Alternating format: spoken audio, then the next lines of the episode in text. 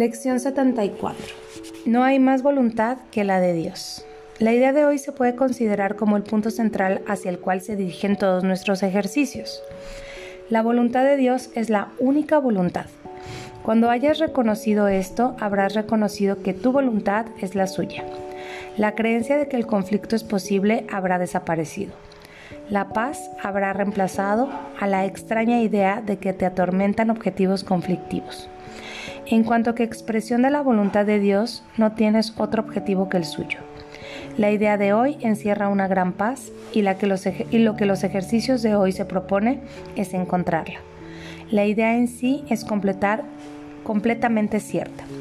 Por lo tanto, no puede dar lugar a ilusiones. Sin ilusiones, el conflicto es imposible. Voy a repetir esta parte. Sin ilusiones, el conflicto es imposible. Tratemos hoy de reconocer esto y de experimentar la paz que este reconocimiento nos brinda.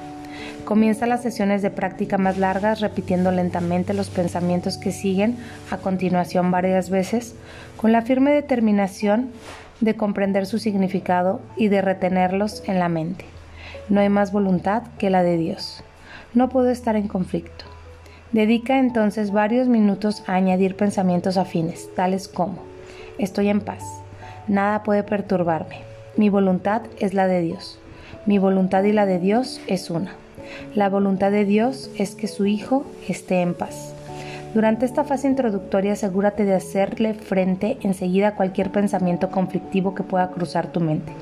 Di de inmediato, no hay más voluntad que la de Dios. Estos pensamientos conflictivos no significan nada.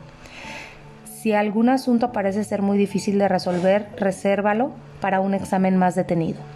Piensa en él brevemente, aunque de manera muy concreta, identificando la persona o personas en cuestión y la situación o situaciones de que se trata y di para tus adentros.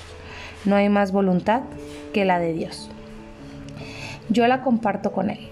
Mis conflictos con respecto a no pueden ser reales. Después que haya despejado tu mente de esta manera, cierra los ojos y trata de experimentar la paz a la que tu realidad te da derecho. Sumérgete en ella y siente cómo te va envolviendo. Puede que te asalte la tentación de confundir estas prácticas con el ensimismamiento, pero la diferencia entre ambas cosas es fácil de detectar.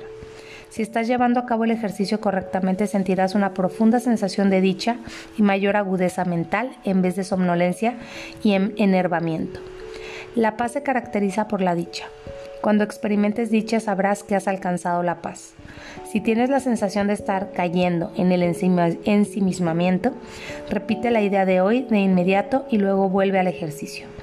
Haz esto cuantas veces sea necesario. Es ciertamente ventajoso negarse a buscar refugio en el ensimismamiento, aun si no llegas a experimentar la paz que andas buscando. En las, sensaciones más perdón, en las sesiones más cortas, hoy se deben de llevar a cabo a intervalos regulares, previamente determinados y para tus adentros. No hay más voluntad que la de Dios. Hoy busco su paz. Trata entonces de hallar lo que buscas. Dedicar uno o dos minutos a cada media hora a hacer este ejercicio con los ojos cerrados a ser posible. Será tiempo bien empleado.